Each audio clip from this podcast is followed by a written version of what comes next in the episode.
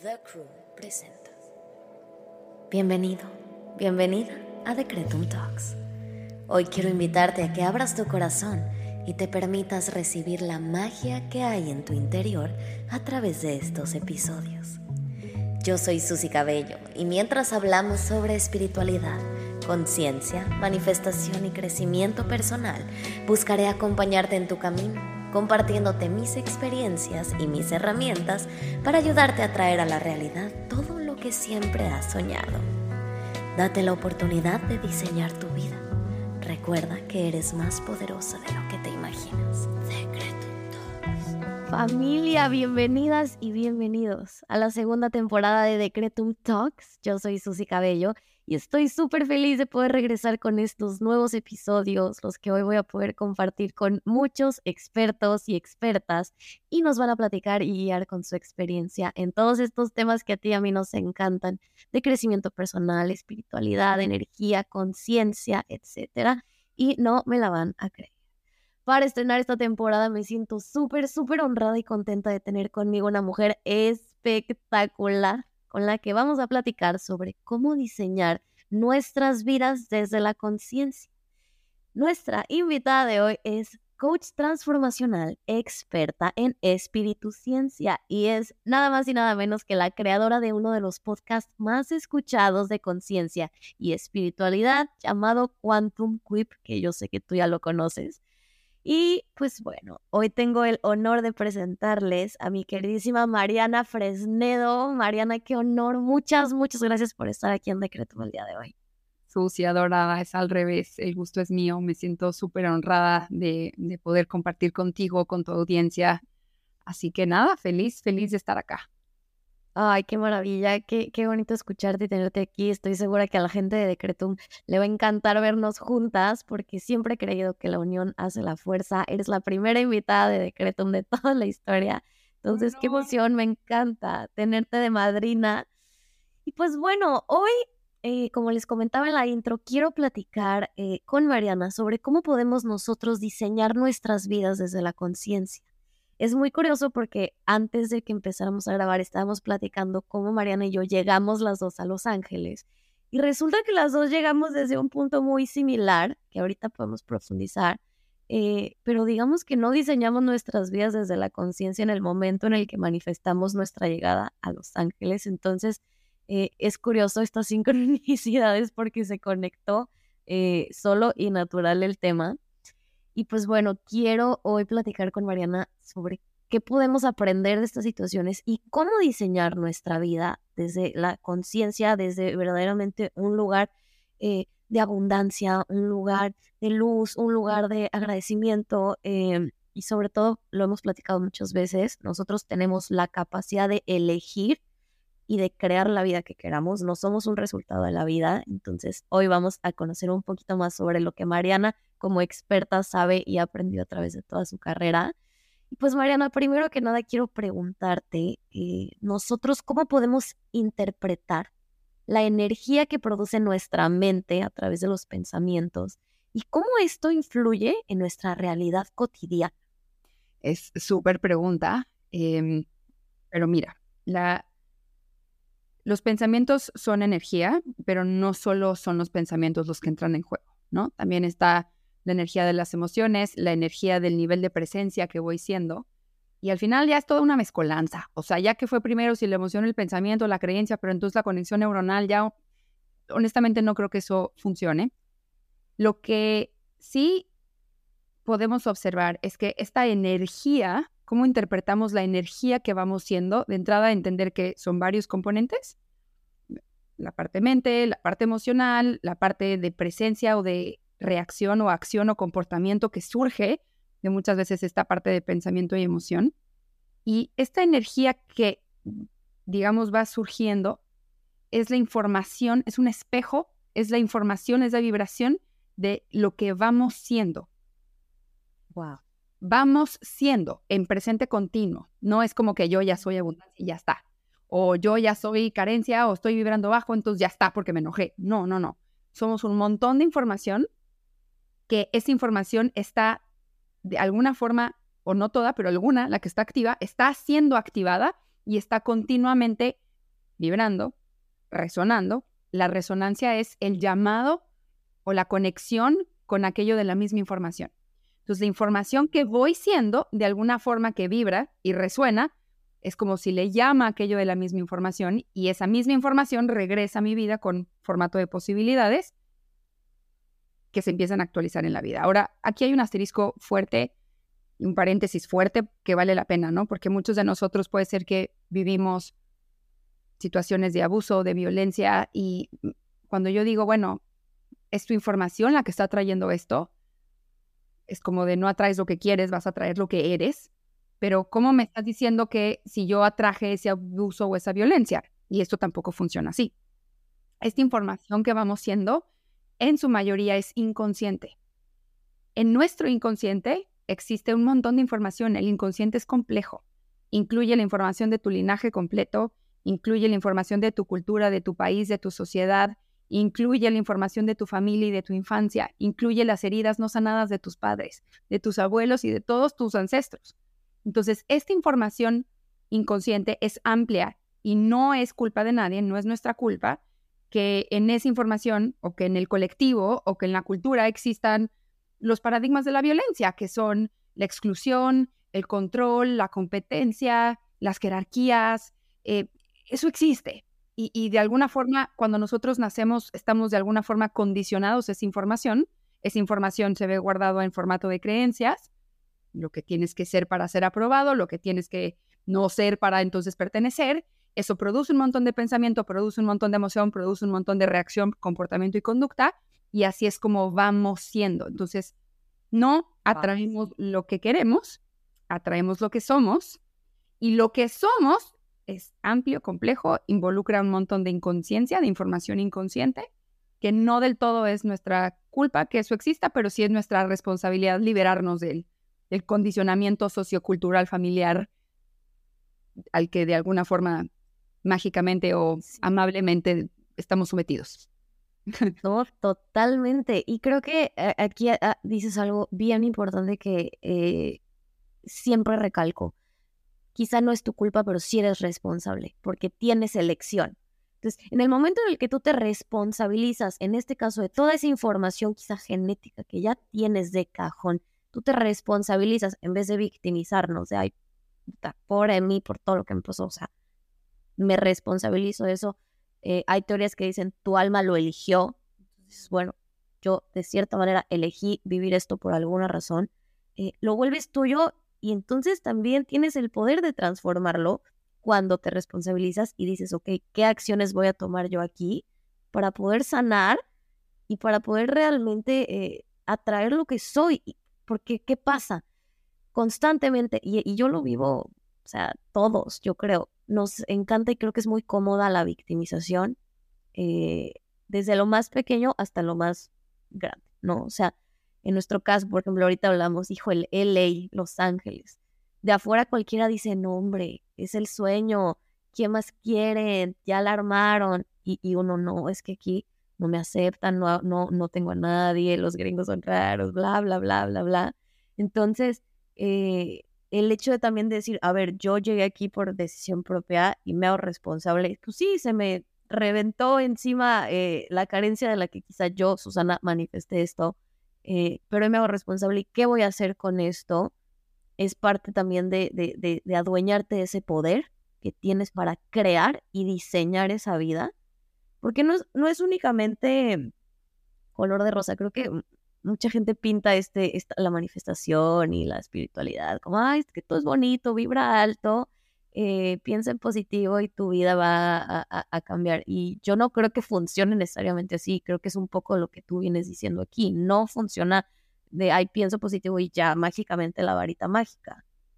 No, no, no manifestamos desde nuestro pensamiento consciente.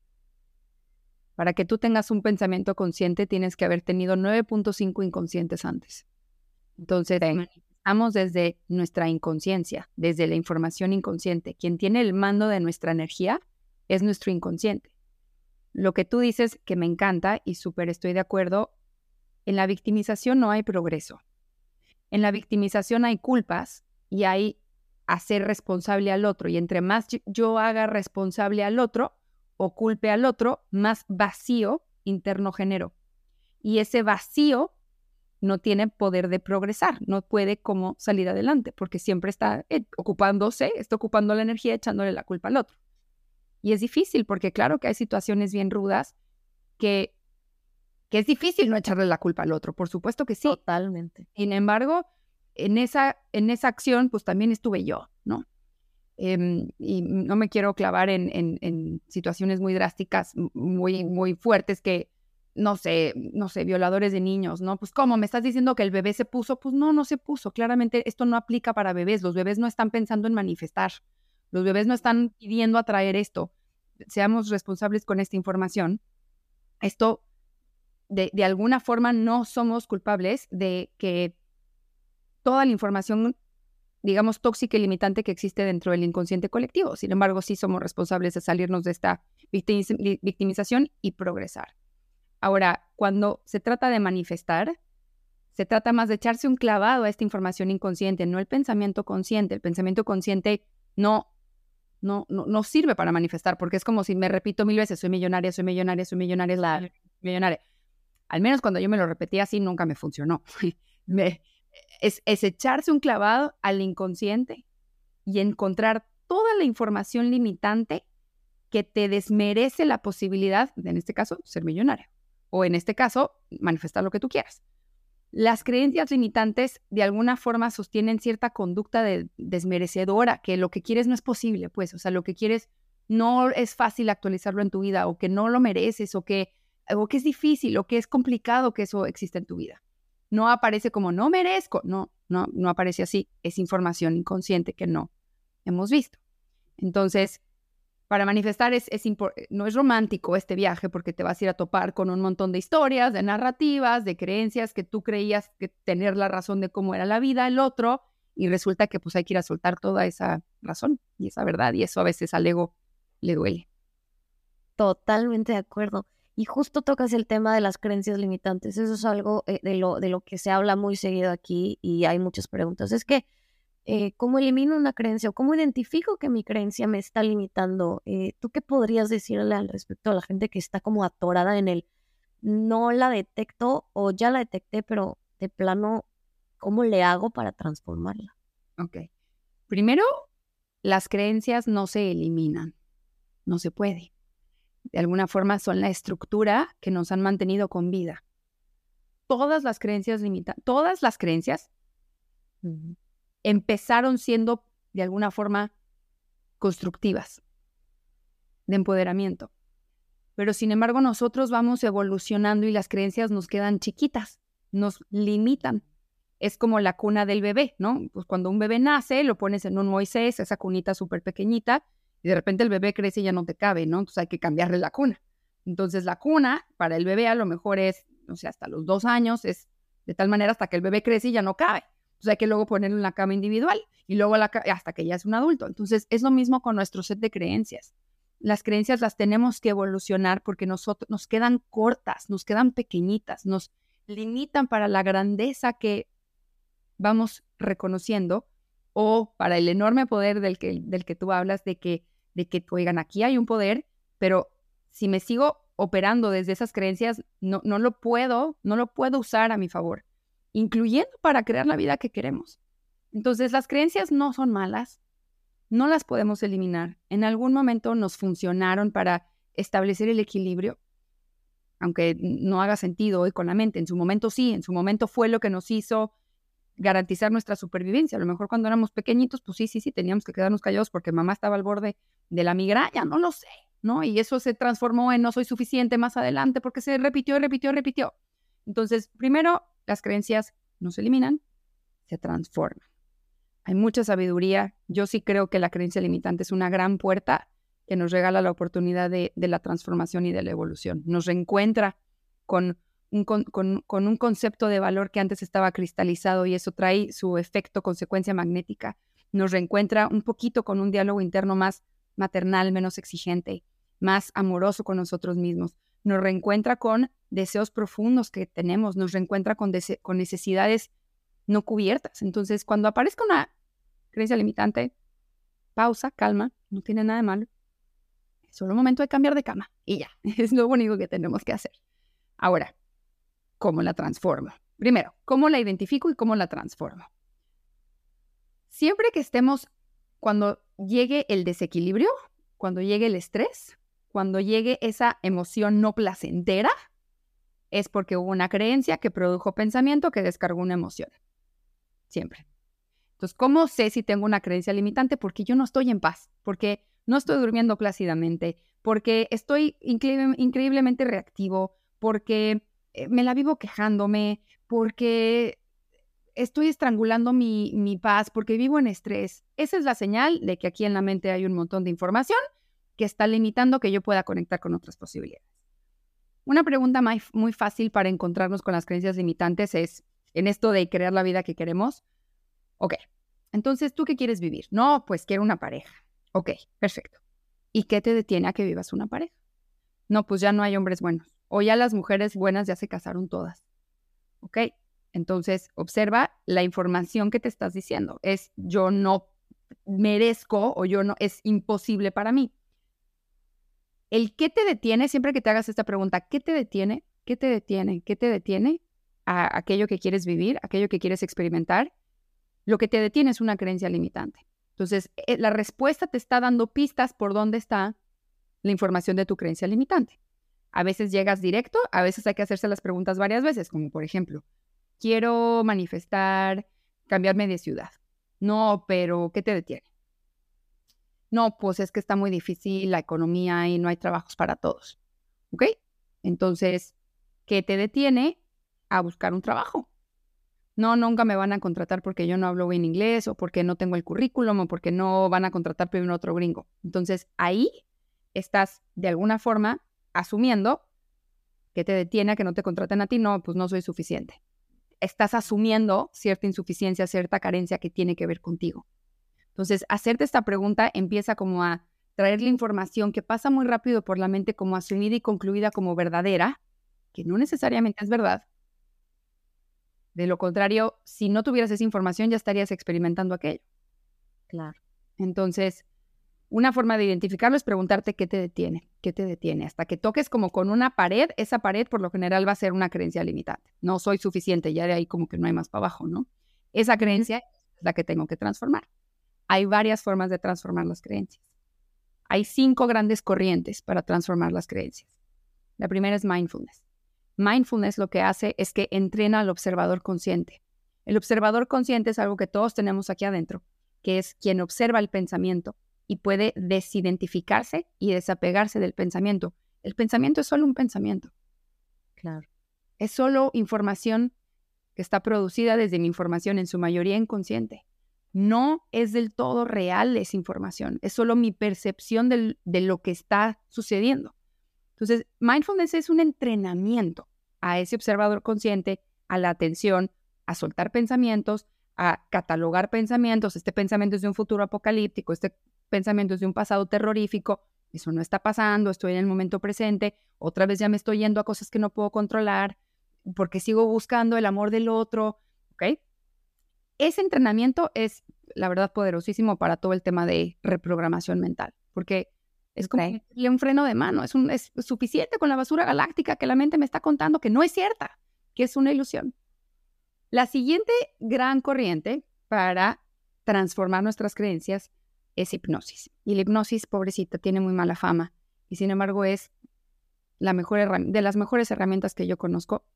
Eh, la primera vez que yo hice hipnosis fue para sanar un trastorno alimenticio de 15 años. Yo ya había hecho todo. yo ya decía como, ya, o sea, ya intenté todo. O sea, yo ya me, ya me había reventado la tiroides, o sea, yo ya había atravesado varias cosas. Y cuando llegué a hipnosis fue de, ay, qué miedo, pero voy a poner mi subconsciente en manos de quién sabe quién. Me acuerdo que mi papá me dijo, ay, Mariana, qué miedo, ¿estás segura que quieres hacer eso? Y yo ya estaba tan quebrada que fue de, mira, es que me, ya no me importa. O sea, ya lo que me digan. Hoy ya tiene menos mito, pero esto fue hace una década, entonces no había tanta información. Me imagino. Y, es realmente fascinante. O sea, Ay, qué uso. 21 días después de estar en esa hipnosis, obviamente como buena escéptica, escuché todo el audio así, no me van a meter ningún mensaje subliminal, así muy pendiente yo de todo lo que estaba en ese audio. Eh, y 21 días después, en mi mente ya no había esa cárcel mental que contaba calorías, que hacía todo ese, eso horrible. Yo lloraba de felicidad, de decir, no puedo creer que voy a comer. Y me, dije, ok, ¿qué es esto? Aquí hay un poder muy grande. Entonces me metí durísimo a estudiar todo lo que tiene que ver con hipnosis. Y ya es una práctica muy común en, en, mi práctica personal, en, mis cursos, en lo que yo doy. Me, me, fascina la hipnosis. Cada vez hay más información que la, que la puede describir. Y la hipnosis al final lo que es es ese observador consciente, cuando está bien entrenado, puede ir a mirar la información del inconsciente y cambiar el tren de pensamiento y decirle, es práctica, no, no es una vez y ya, o sea, es, es práctica, práctica, práctica. Claro. Es como ir a terapia una vez. Y lo de vida, claro. No, si vas a terapia una vez no te va a funcionar. Eh, te tienes que meter a un proceso de reflexión terapéutico, de, de, mm, inducción hacia adentro, de, de, ir hacia, de ir hacia ver tu propia información. Hipnosis es solo otra forma de hacerlo. Y es, claro, maravilloso. La siguiente gran corriente, o por ponerle un nombre a todas las técnicas o herramientas que engloban son las herramientas de alta conciencia. Y aquí entra psicoterapia tradicional, todos los sistemas de coaching, cualquier metodología que te produzca un aha moment, un momento eureka, el clic. Ese momento de conciencia expandida, que en neurociencia está medidísimo, literal, son muchas neuronas del cerebro conectándose al mismo tiempo y generando como que esa sensación de mucha iluminación de ya vi por dónde y entonces no solo ya vi por dónde, pero ya vi entonces la consecuencia y el efecto de ese comportamiento o de esa creencia. Entonces cuando yo cambio aquello, entonces mucho de lo otro me hace sentido. Esta conciencia, ahí, ahí es, ojo, puede ser el podcast, puede ser el curso, puede ser un libro, puede ser la frase, puede ser la plática con la amiga, o sea, no hay límite, literalmente no hay límite de estas herramientas mi favorita va a ser by far eh, The Work de Byron Kate. Para mí es, no solo para mí, hay muchos estudios ya que demuestran que es la herramienta que más impacto tiene en el cerebro y es, es realmente fascinante. Okay. La cuarta gran es todas las técnicas de gestión emocional, que es también gestión de estrés. No podemos olvidarnos del cuerpo en este proceso a veces creemos que estar manifestando es acá mejorar la visualización y mejorar tu meditación y todo eso ayuda mucho, pero la información está en el cuerpo. Eh, la mente es un procesador, entonces el trauma está en el cuerpo, los deseos están en el cuerpo, el placer se siente en el cuerpo, la seguridad o la falta de seguridad, la confianza o la desconfianza es algo que se siente en el cuerpo. Claro.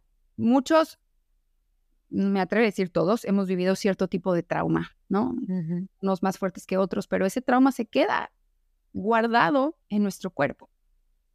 Es bien importante trabajar al cuerpo en todo este proceso, no podemos olvidarnos del cuerpo. El cuerpo es quien nos va a ayudar a sostener la información de la mente en nuestro campo vibratorio, tiene que primero ser pasado por el cuerpo. Hay varias técnicas de, para gestionar el estrés en el cuerpo o las emociones no placenteras, el trauma no sanado, que puede ser tapping, ¿no? El, famosísimo tapping, EFT. Puede ser también todas las técnicas de respiración.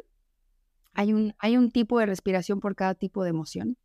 También puede ser todas las técnicas de, de temperatura, ¿no? Ese, el, hielo que está súper de moda o el sauna, hacia detrás, son, son técnicas de, construcción de resiliencia al estrés. Son periodos cortos estresores, o sea, te sometes a un estrés corto, controlado, para construir una resiliencia a que tu cuerpo no sufra un daño para cuando llegue ese momento de estrés. Y ya la quinta gran corriente de herramientas que existen para reprogramar la mente ya tienen que ver con todos los avances de neurociencia, que es la neurotecnología. Hay un montón de neuroherramientas que cada vez ya las están, las están produciendo más a que sean consumibles, pero digamos que para, no lo sé, algún, alguna condición mental un poco más compleja, como un borderline o como una depresión crónica o como un trastorno de ansiedad generalizada, existen eh, estos tratamientos que son eh, eh, biofeedback, holographic reparting, en donde un cerebro es conectado a una máquina. Esto es todo hecho por por neurocientíficos que inducen a tu cerebro a otro tipo de actividad mental en el que es posible entonces la reflexión, la sanación, el trato de esa memoria y del trauma.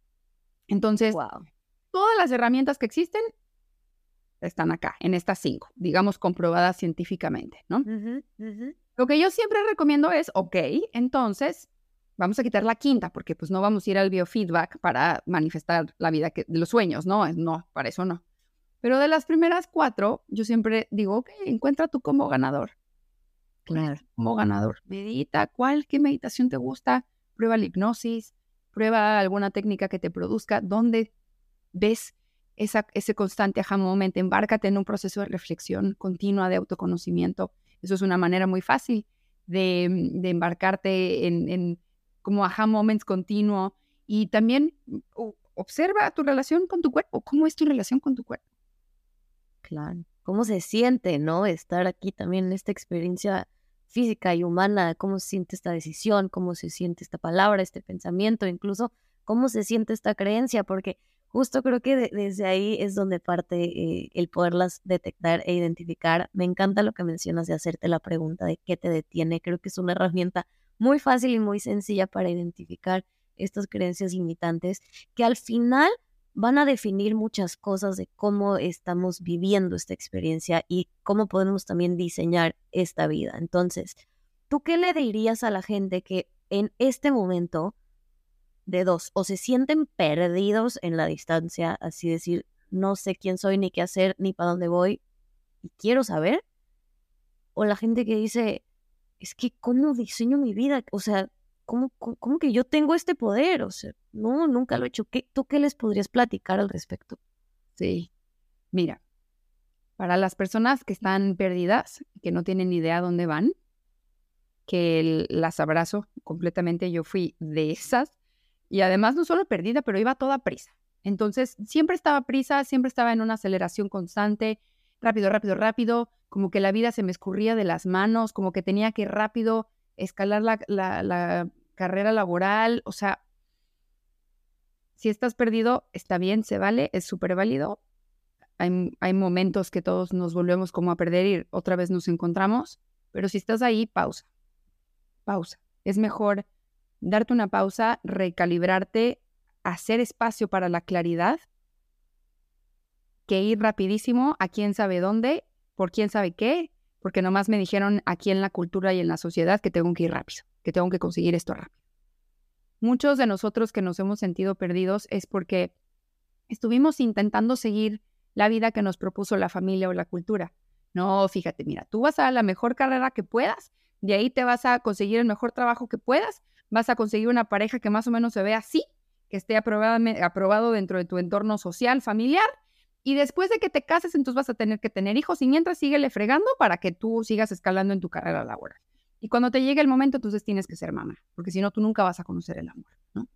Entonces, los que estamos perdidos, o los que hemos estado perdidos, es porque de alguna forma intentamos seguir esa vida y no, no, pues ni casarme me fue lo, más feliz en mi vida, ni como que realmente no quiero tener hijos, pero entonces, ¿en dónde, dónde me deja mi esto? Pero como que mi trabajo no me está haciendo muy feliz. Entonces, nada de lo que conozco, nada de la vida que me han pintado como que es la vida, parece llenarme. Esa sensación de vacío es lo que nos hace sentir perdidos. Entonces, pausa, pausa, no hay a dónde llegar, es falso, no hay nada que cumplir, no hay meta que lograr. La meta en sí misma es estar en conexión y presente en tu propio proceso. Esa es la meta. Que tú estés en presencia contigo para llenar ese vacío de ti, de lo que a ti te gusta, de lo que tú quieres, de cómo se, cómo se ve una vida que te gusta. ¿Qué, ¿Qué te gustaría experimentar a ti? ¿Cuáles son esos deseos que fueron de alguna forma plantados en tu corazoncito? ¿Qué, ¿Qué te gustaría experimentar de esta vida? Y esta vida es tuya. No es un simulacro de la vida de alguien más. Esta sí es tuya. Y luego ya hay personas como de, ok, ya, ya medio sé qué quiero, ya sé a dónde voy, pero como que tengo un grandísimo poder, ¿no? ¿Y cómo le hago? Que también justo me pasó, cuando medio me encontré que quería, fue buenísimo, pero ya me cansé de andar sanando. O sea, ya no puedo ir otra vez a visitar a mi mamá, ya no tengo nada que perdonarle a mi papá, ya entendí todo esto que el linaje, que es por una razón más elevada que la mente no entiende, que es más bien un servicio al propio amor evolutivo, o sea, ya, ya entendí eso. Pero entonces, ¿cómo y dónde diseño la vida que quiero? Me di cuenta que no había esos espacios, por eso hice yo el espacio de cómo crear una vida bajo diseño. Pero al final, lo que importa aquí es que tú puedas sostener espacio primero en la mente para traer mucha claridad. ¿Cómo se hace eso con silencio? Necesitamos bajarle el ruido a la mente. Cuando hay un silencio, hay mucha presencia, porque estoy presenciando ese silencio. Silencio no es vacío. El silencio es falta de ruido. Y en esa falta de ruido surge un impulso, surge un deseo, surge un, ay, a mí me encantaría hacer esto. ¿Qué le pasa a muchos? Luego, luego se prende la programación. No, eso está imposible, eso que tú quieres no te va a pasar nunca, deja de andar soñando, mejor quédate en el trabajo miserable, aunque no te guste, porque ¿qué te va a pasar? Te vas a ir a vivir abajo del puente. Entonces, ok, eso, eso es lo que tengo que ir a atender, ese diálogo interno que me está diciendo que no merezco y que no es, que no es posible. Conforme eso se va acomodando, entonces puedo sostener ese impulso y decir, no, sí me quiero, me quiero ir de México, quiero experimentar otro país o quiero ver otro espacio o quiero abrirme a crear esto o me quiero atrever a emprender aquí o voy a conectar a tal persona para proponerle tal, no lo sé, ¿no? O quiero una familia, quiero una pareja, todo se vale, todos los deseos son posibles. Y aquí viene un truco bien importante que, hablando antes de entrar al episodio, lo que hablábamos, ¿no? Eso que yo ya vi que quiero, ¿para qué lo quiero? ese tono emocional es importantísimo porque estamos manifestando desde ese tono emocional. En mi caso, ¿no? Yo lo hablaba, eh, esto sí nunca lo he hablado antes, pero te lo estaba platicando ahorita, justo cuando yo siempre, no siempre, pero de un tiempo para acá, de siete años para acá, yo quería mucho vivir en otras, en otro país que no fuese México. Yo quería salirme de México. Pero el para qué lo quería era, estaba completamente atado a una carencia porque estoy harta de México, porque no me gusta, porque no encajo, porque no conecto, porque, porque estaba harta. Y ese tono emocional, el para qué lo quiero, que sostiene un montón de desvalor, que eso energéticamente es igual a carencia, probablemente lo manifiestes, pero entonces esa carencia te va a rebotar porque es información que va haciendo, entonces no es que dejaste de ser carencia, sino que esa carencia ahora la vas a experimentar en, de otra forma. En mi caso, claro que se super presentó esa carencia cuando llegué a Los Ángeles. Entonces, esta parte del tono emocional, el para qué lo quiero, es bien importante. Es, es por qué estoy haciendo esto que hago. ¿Para cubrir una, un dolor o una necesidad o porque estoy huyendo o porque estoy en, en ingratitud? ¿Por qué? ¿Por qué? ¿Por qué hago esto? ¿Por qué estoy haciendo esto? Claro. Hay veces que, hacemos las cosas desde otro lugar, ¿no? Desde, porque se vale cerrar ciclos y todo eso maravilloso y no es como que te va a pasar siempre, no, si lo hacemos a conciencia. Y, y, hoy, sí, tomando este aprendizaje, porque sí creo que es un aprendizaje, también lo hablábamos antes de entrar al episodio, si me toca volverme a mudar de, de país o de ciudad, con este aprendizaje lo haría completamente diferente, ¿no? Valoraría todo lo que Los Ángeles me ha dado, todo lo que se ha abierto en esta ciudad, todos los aprendizajes. Y también si llega el momento, no me llegado el momento, pero es momento de cerrar el ciclo en, en valor, mi mente valorando. Y eso produce entonces posibilidades de abundancia.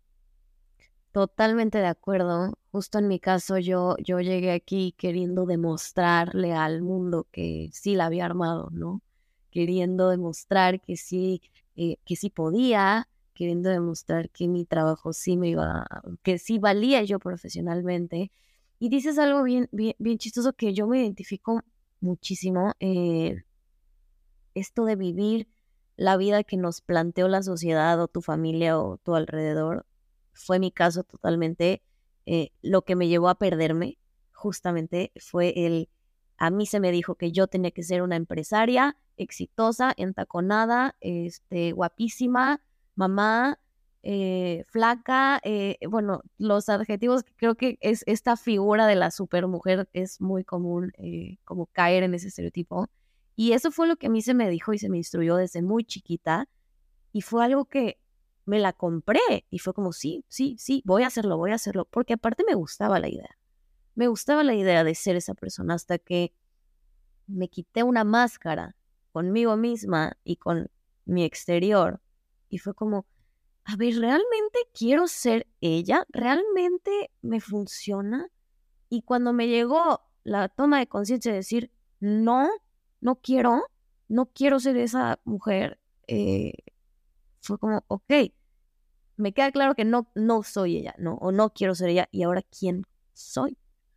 Y ahora, ¿para dónde voy? Ahora, ¿a dónde volteo, no? Entonces, experimentar también esa parte de estar perdidos, a mí en, en lo personal, esa incomodidad me, me, me tiró muchas veces, porque tampoco es que, ay, qué bonito y qué fácil tomar las cosas positivas. No, me tiró muchas veces, pero por otro lado también me regaló la oportunidad de reconstruirme. Entonces, si yo algo aquí les podría como aconsejar en mi caso es, no le tengan miedo a perderse.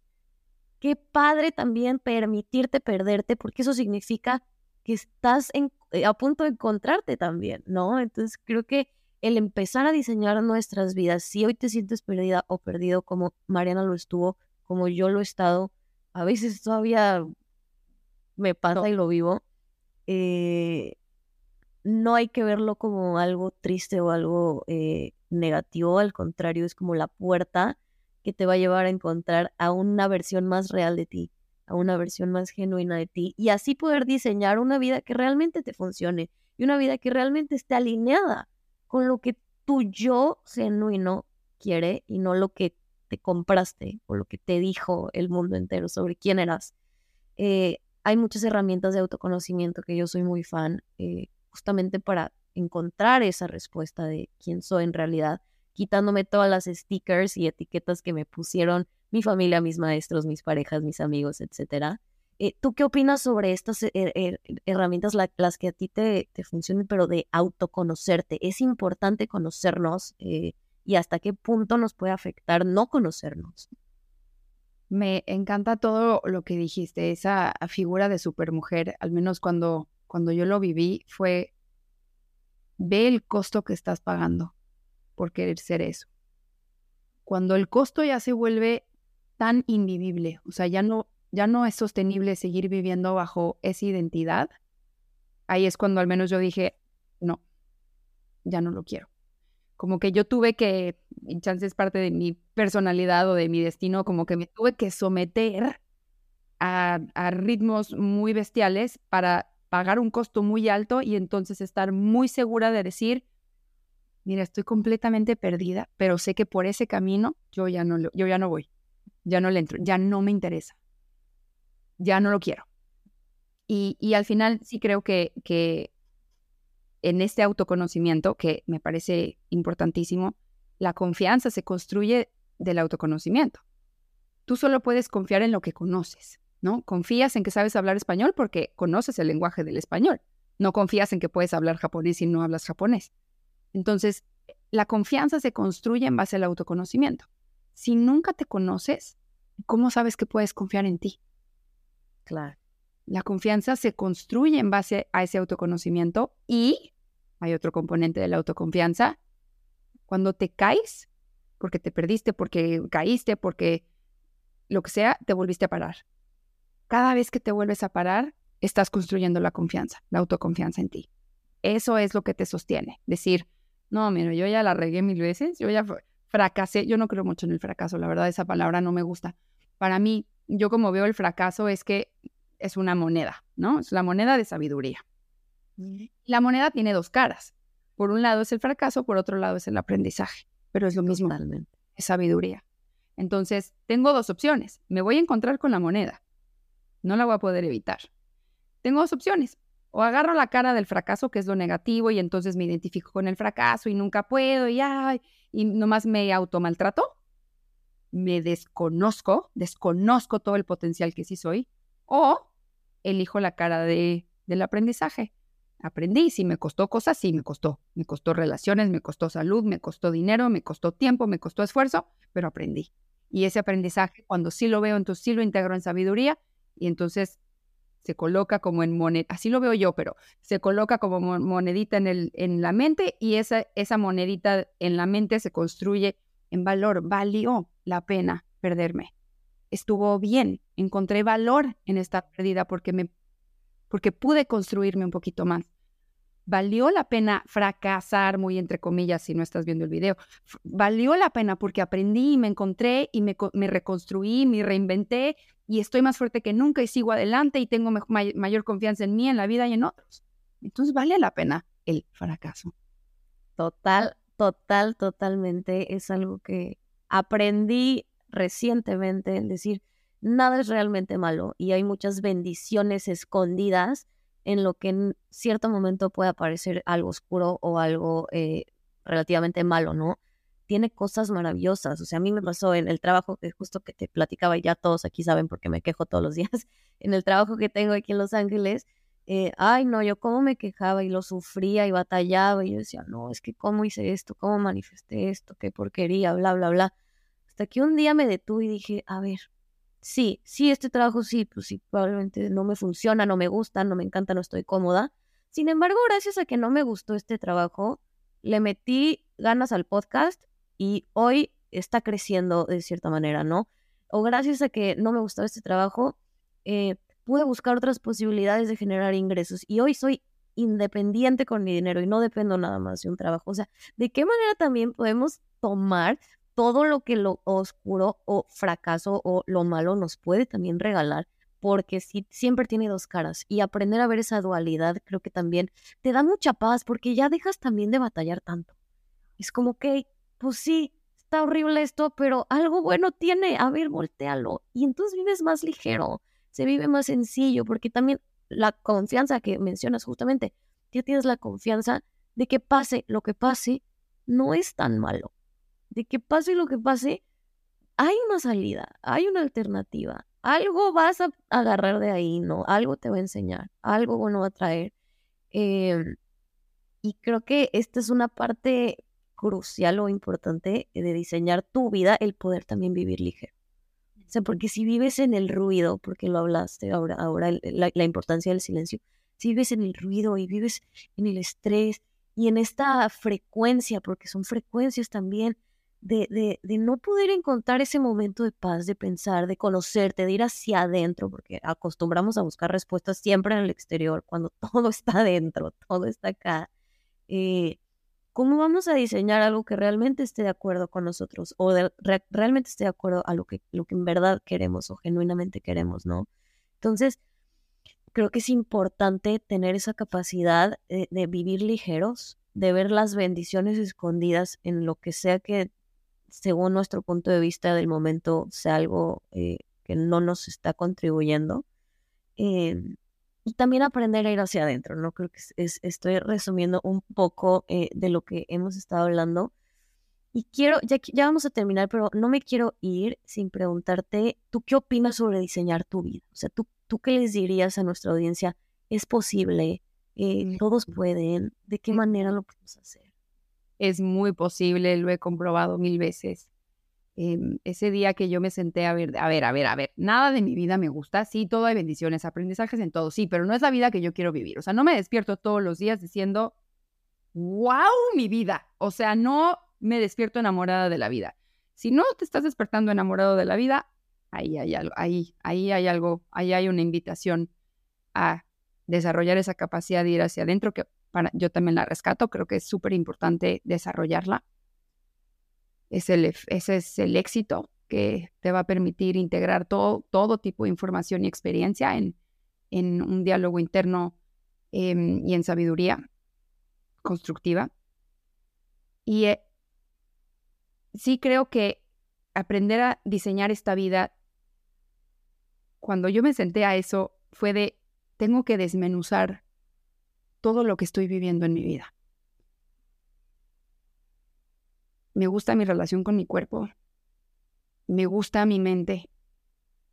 porque esto me lo llevo a todos lados. Me gusta cómo me llevo con mis emociones. Estas tres cosas, mis tres energías básicas, cuerpo, mente y emociones, a donde vayas, a cualquier relación que tengas, cada vez que te despiertas, te vistes, comes, te pones ropa, te desvistes, cada vez que te mueves, te estás llevando tu relación con tu cuerpo, tu relación con tu mente y tu relación con tus emociones. Total. Para el inconsciente todo es relación.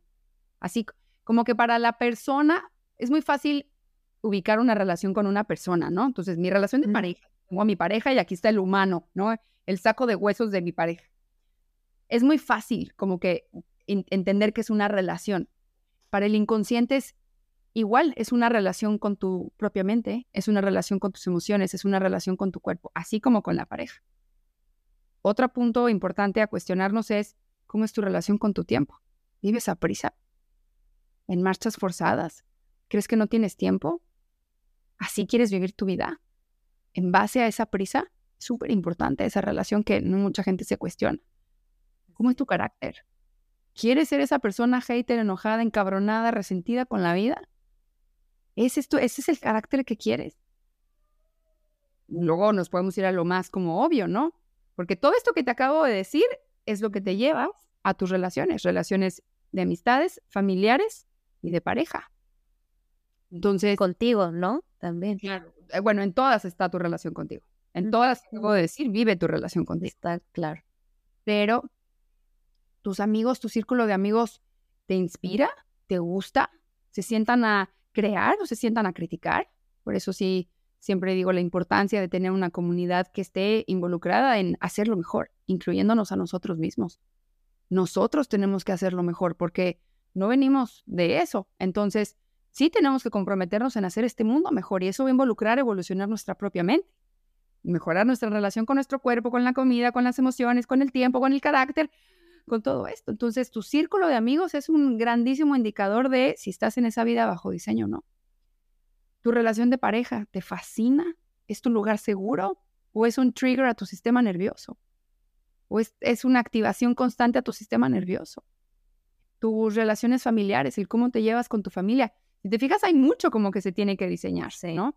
No solo se para ahí, o sea, pero tu trabajo, pero tu pasión, pero tu carrera, pero tu espiritualidad, pero tu calidad de vida, o sea, hay muchas cosas que podemos sentarnos a, reflexionar. Y una vida, yo creo que sí se compone de todo esto. Pues porque tenemos amigos, tenemos trabajo, tenemos pasión, tenemos cuerpo, tenemos mente, hay emociones. Y creo que una vida bajo diseño es una vida de mucha conciencia en todos estos puntos que te acabo de mencionar. Suena medio imposible, pero juro que no es imposible. Yo lo he hecho mil veces.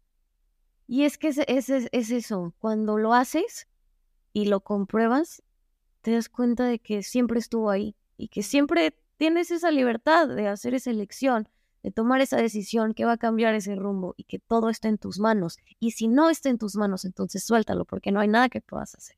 Entonces, qué, qué, qué facilidad y qué delicia también poder ver las cosas de esa manera yo algo que les quiero eh, dejar con este mensaje es si puedes transformar tu vida, si puedes tomar esa decisión que la cambie, todo está en tus manos. Y no solamente se trata de manifestarlo, o sea, se, también eh, cuando haces esa conciencia de que el, del poder que tienes tú como ser humano y, y del poder que tiene tu mente, tu voz, tu decisión, tu palabra, mandar ese currículum, mandar ese mensaje o no mandar ese mensaje, tocar esa puerta, pintarte el pelo güero como me pasó a mí. Eh, todo eso va transformando esa realidad desde lo más pequeño hasta lo más grande. No tenemos que empezar mudándonos de país. No, tienes que empezar ahí. Podemos empezar desde lo más pequeño y poco a poco conforme vayas comprobando en tu persona que sí está sucediendo y que sí se está transformando, con mucha mayor facilidad vas a poder manifestar y actualizar, que me gusta más eh, lo que sea que quieras y lo que sea que desees, porque si eres ese creador, si eres esa creadora, si tienes ese poder de elegir y también tienes ese poder de actualizar y manifestar lo que seas. ¿Quién quieres ser? Esa es la pregunta que te dejo. ¿Quién quieres ser? ¿Quién estás siendo? ¿Y quién fuiste también? Porque también es, es, es importante ir hacia atrás para poder sanar también lo que quedó atrás. Entonces, les dejo ese mensaje. Mariana, cuéntanos un poquito eh, rápidamente cómo te podemos encontrar, qué es lo que viene nuevo para ti. Eh, danos todas tus noticias. bueno, me encuentran como Quantum Quip en todas las redes sociales. Eh, Quantum Quip es una plataforma de espíritu ciencia. Oscilamos entre la espiritualidad y la ciencia. Ciencia más que nada física cuántica, neurociencia, todo ese, todo ese mundo em, energético visto desde una mente un poco más escéptica, ¿no? Ese escepticismo que al menos a mí, híjole, cómo me acompañó como buena ingeniera, yo no creía en, en, el, en, el, en la vida, en el, en el poder creador. No, hombre, para mí eso era un lenguaje muy ajeno. Eh, hoy sí, hoy lo es, ¿no? Pero em, entiendo mucho esa mente escéptica, que simplemente es falta de confianza. El escepticismo es falta de confianza. Por eso me tengo, uno se tiene que convertir en su propia fuente y eso es súper doloroso, es mucho sufrimiento. Em, hay un montón de cursos y talleres que siempre se van a encontrar, eh, así que nada, si, se, si me escriben por Instagram o se meten a mi página web quantumqui.com, las van a encontrar ahí. Familia, échense un clavadito por allá con Mariana Fresnedo. Mariana, un honor, un gusto tenerte aquí. Un beso enorme, nos vemos muy, muy prontito. Gracias por tu tiempo, gracias por compartir este día con Decretum. Mi gente de Decretum Talks, nos vemos la próxima semana. Yo soy Susi Cabello. Hasta luego.